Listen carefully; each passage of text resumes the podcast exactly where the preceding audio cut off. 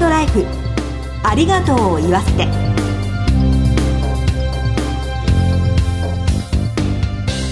こんにちは。番組パーソナリティの栗林さみです。今回のコメンテーターは全日本総裁業協同組合連合会専務理事の松本裕樹さんです。どうぞよろしくお願いします。松本です。よろしくお願いいたします。松本さんには前回鉄人衣笠幸男さんがゲストだった放送でご出演をいただきましたさて今年も残すところ10日ほどとなりましたがこの番組の年内の放送は今日と来週の2回となります。松本さん少し早いんですけれども、はいはい、今年の放送の中で印象に残っていることを教えていただけますか？そうですね。あの前回出演をさせていただいた衣笠さんやはりコーチとの絆とかですねデッドボールの避け方を練習してたとまあ、そういう努力の積み重ねっていうのがまあ非常に大切かなというようなことは一つ感じました。であともう一つは倉本壮さんですね、うん、番組にはなかったんですけども、まあ、奥様に手紙を書かれたりとかですね、はい、文字とかですね言葉、まあ、こういうものを大切にして、まあ、人に伝えるっていうことの大切さがまあ番組の中にも現れてたのかなというようなことは感じましたね。はい。様々な分野でご活躍のゲストにお越しいただいて、たくさんのありがとうを伺ってまいりました。そうですね。さて今回のゲストをお越しいただくのはお一人なんですけれどもなぜか他にもゲストがいるような錯覚に陥ってしまうかもしれません。この方のモノマネをお手本にして来たーと言ってみたことがある方は結構いらっしゃるのではないでしょうか。早速この後ご登場いただきます。どうぞお楽しみに。ハートライフありがとうを言わせて。この番組は安心と信頼のお葬式。全総連。全日本総裁業協同組合連合会の提供でお送りします。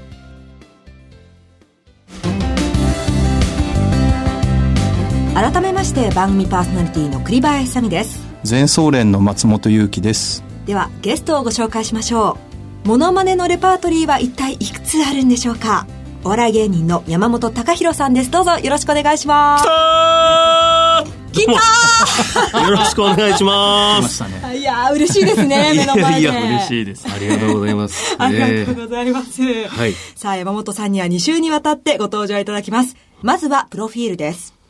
山本隆弘さんは1975年生まれ、福岡県北九州市のご出身です。2007年テレビ番組、トンネルズの皆さんのおかげでしたで披露した小田裕二さんのモノマネで大ブレイク。変幻自在な声と細かな動きをわかりやすく取り入れる技術で、モノマネのレパートリーは常に増え続けていらっしゃいます。また、その声を活かして映画の吹き替えやアニメなど声優としてもご活躍です。1回目の今日は、ふるさとで見守るご家族について伺ってまいります。はい。自分の紹介をこうやって真面目に読まれると恥ずかしいですね。そうですか。ご出身が福岡県と。そうなんですよ。それたまたまね、福岡県北九州市なんですよ。なるほど。ねありがたいことに。にですね。はい。もう生まれながらにという感じもしますが、はい、福岡からまずは芸能界をこう目指されて上京されるわけですよね。はい。もともと芸能界に憧れはあったわけですか？ありました、ありました。中学ぐらいからやりたかったですね、お笑いを。あ、お笑いをやりたかったんですか？はい。それで、うっちゃんなんちゃんさんの番組がやってて、その時当時ゴールデン番組で、で、内村さん、南原さん大好きだなと思って、弟子入りしようと思って、自分なりに考えて、はがきで、弟子にしてくださいって自分で書いて、で、送った覚えありますね。えー、はがきを。そんなことも。そしたら事務所が場所移ってて、で、はがきは戻ってきた。それで一つ目の挫折ですよね。そんなこともあり、あの、実際に上京されて、挫折っていうのはいろいろあったわけですか？最初は自分がもうイケメンだと思ってまして、はい。役者を目指しに最初は出たんですよ。そして、まあ出てちっちゃな劇団に入ったんですけど、まあ、いい男いっぱいいますし、演技っていうものは本当すごく難しいもので、もうそこで1年半ぐらいやってやめましたね。それ二つ目の挫折です。で、そこからどうしようかなと思って、人の真似するのが好きだったので、ちょうど当時原口あきまささんとコージー富田さんが、さんまさんとタモリさんのモノマネで、バーンってブレイクした時だったんですよ。それを見て、ああ、僕もモノマネやってたなと思って、あ、ちょっとチャレンジしてみようと思って、そこから今の事務所の門を叩いたりとか、あと、モノマネのショーパブっていうのがあるんですよ、東京には。何軒か。まあ、そこに勤めたりとか、それで今に至る。僕本屋行って、それこそそういう芸能の雑誌を買って、はい、で、オーディション行きましたね。えー、そういう息子さん、はい、ご両親はどういうふうに見ていたのかっていうところが非常に気になるんですが。高校卒業して専門学校行ったんですよ。ええ。それも、大学がもう全部落ちたのかな。親父が明治大学出てまして、ええ、もうとにかくいい大学に出て、いい就職先に勤めろと言われたんですけども、全然ダメで。じゃあ専門学校行くか。じゃあ、手に職つければ、なんとか生きていけるから。って言って、お前食うこと好きだろその料理の専門学校行けって言って、料理はい。それで料理の専門学校行って、そこからホテルで勤めて、で、辞めての芸能なんですよ。だから、親父にしてみれば、ええ、なんでいいとこ就職したのに辞めるんだと。結局自分の意思が今までなかったもんですから、何をやりたいとか見つかんなくて、その流れで行ってて、なんかこう仕事しても楽しくはなかったんですよ。でこのままホテルに勤めるのか、お店を出して生涯終わるのかって、ネギを切ってる時に考えましたね。じゃあ違うなと思って、そのまま本当包丁置いて、料理長のとこ行って、ちょっとやめさせてくださいって言ったんですよ。親にも何も言わず。で、その後、家帰って、報告したら、まあ、結構有名なホテルだったので、そりゃショックでしたよね、両親は。ではその実際に、まあ、上京されて、その芸能界に入るって言ったものの、最初は反対から始まってるわけですよね。そうですね。特に親父は、もう絶対すぐ帰ってくるみたいな。おふくろはちょっと押してくれてましたね。あ、そうなんですか？はい。あんたが決めたんだったら、それはもうちゃんと一生懸命やって、結果残しなさいっていう。あの、山本さんは妹さんも確かいらっしゃるんですよね。はいはい妹さんはどういうふうにおっしゃってたんですか、その時は。何考えてんの？兄ちゃんみたいな感じでしたよね。大丈夫？芸能人みたいな。でもまあそれで実際に番組に出られて一気にブレイクされたわけですよね。ほぼ10年ですね。ほぼ10年。それが多分普通のお笑いの方よりかは、ブレイクは早かったと思います。うん、そういうものなんですね。やっぱモノマネってご本人様あってのこう笑いが起こるわけであって、うん、漫才をやられてる方とかコントやられてる方よりはもう、もう瞬発的にこの笑いが起こりやすいので、だからもう分かりやすいと結構ポンポンポンと行く方はいますよね。そうなんですね。はい、それでも10年くらいそうですね。がって、はい、まあブレイクとなったわけですが、はい、きっとご両親もほっとされたと思いますけど。いや、まあびっくりはしてましたね。うん、まさかこんなにテレビ出させてもらうと思わなかったんで。まあ、喜んでましたね。喜んでましたか。家の近所とかで、こう、お仕事で行くことあったりすると、家族でまあ来て、まあ招待して、で、楽屋通すと、サイン色紙100枚ぐらい持ってくるんですよ。いや、そそれで仕事どころじゃない、そっちに時間取られて、はい、まあありがたいことなんですけどね。えー、まあそれだけ喜んでて、みんなに配ってるってことなんでしょうけど。そのあたりにどこか愛を感じますよね、うん、松本さん。ね、ね、本当に家族のね、うん、愛情を感じますね。いや、もう親不孝もんでしたからね。いやいやいやいや。お父様の母校でライブもされたんですか、そう、たまたまその学園祭で依頼がありまして。学園祭ではい。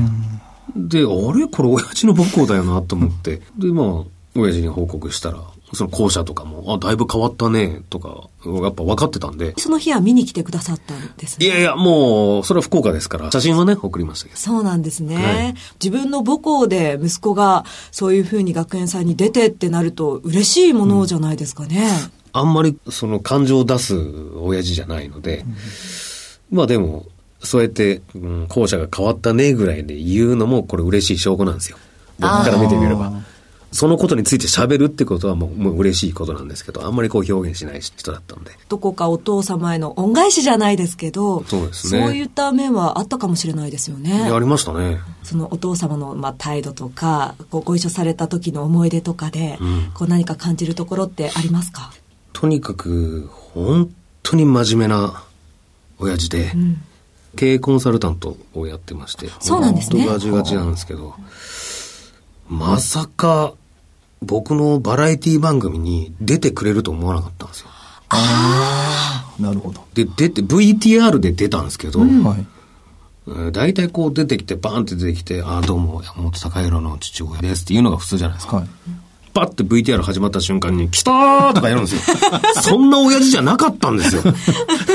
なんかびっくりしました、その V 見て。やっぱりどこかそこは DNA があるんでしょうね、松本さん。嬉し嬉しかったんじゃないですかね。そう、表にこう、感情を出す人じゃなかったので、びっくりしましたけどね。もう普通に見てる、ね、方々は、あなんか面白いおじさんだなぐらいの感覚でしたけど そこに出るところは息子さんへの応援の意味もあるかもしれないですよね。だと思います。はい。口では言わないですけどね。きっと、まあ、ご家族も、まあ、その、サインもそうだと思いますし、はい、そうやってテレビで出るということも、全面で応援してるところはあると思うんですが。もう、あと、ダメ出しを言うようになってきたんですよ。ダメ出しですか？いや、俺、だいぶ変わったなと思って。もうちょっとなんか、姿勢正しく話しなさいとか、もうちょっと、笑い欲しいなとか、組み立てなさい、話をするにはとかなんかね。なんか、そんな特殊なちょっと目線で来るんですよね。ね自分の嫁もそんな言わないしね。その分よく見てらっしゃるってことですよね。そうね。息子さんのことを。はいなんだかすごく温かくなりました、気持ちが。いえいえいえいえ。また続きは来週伺いたいと思います。はい。ゲストは山本隆弘さんでした。ありがとうございました。ありがとうございました。全日本総裁業協同組合連合会。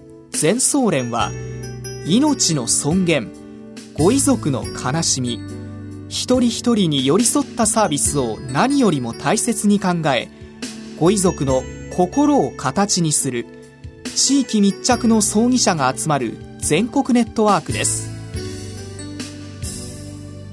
全総連加盟店ではお葬式の専門家である葬儀事前相談員総裁ディレクターが皆様からのご相談をお受けしております。お葬式のご依頼は安心と信頼の全総連加盟店まで。詳しくは全総連ホームページをご覧ください。すべては個人ご遺族のために全総連。全総連。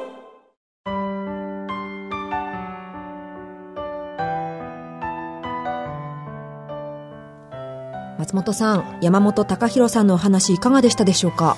そうですね。改めて、まあ、親孝行ですね。の大切さをなかなかできないですからそれを感じましたね。遠く離れていてもふるさとで見守るご家族の応援があったからこそ今の山本さんがいらっしゃってその山本さんが生み出すものまねで私たちが楽しい気持ちになることができるということなんですね。温かなつながりに感謝したいと思います次回も山本隆弘さんに再びご登場いただく予定です。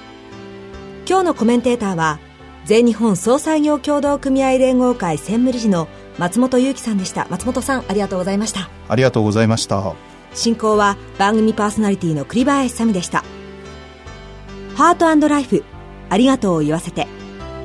この番組は安心と信頼のお葬式全総連全日本総裁業協同組合連合会の提供でお送りしました。ではまた来週。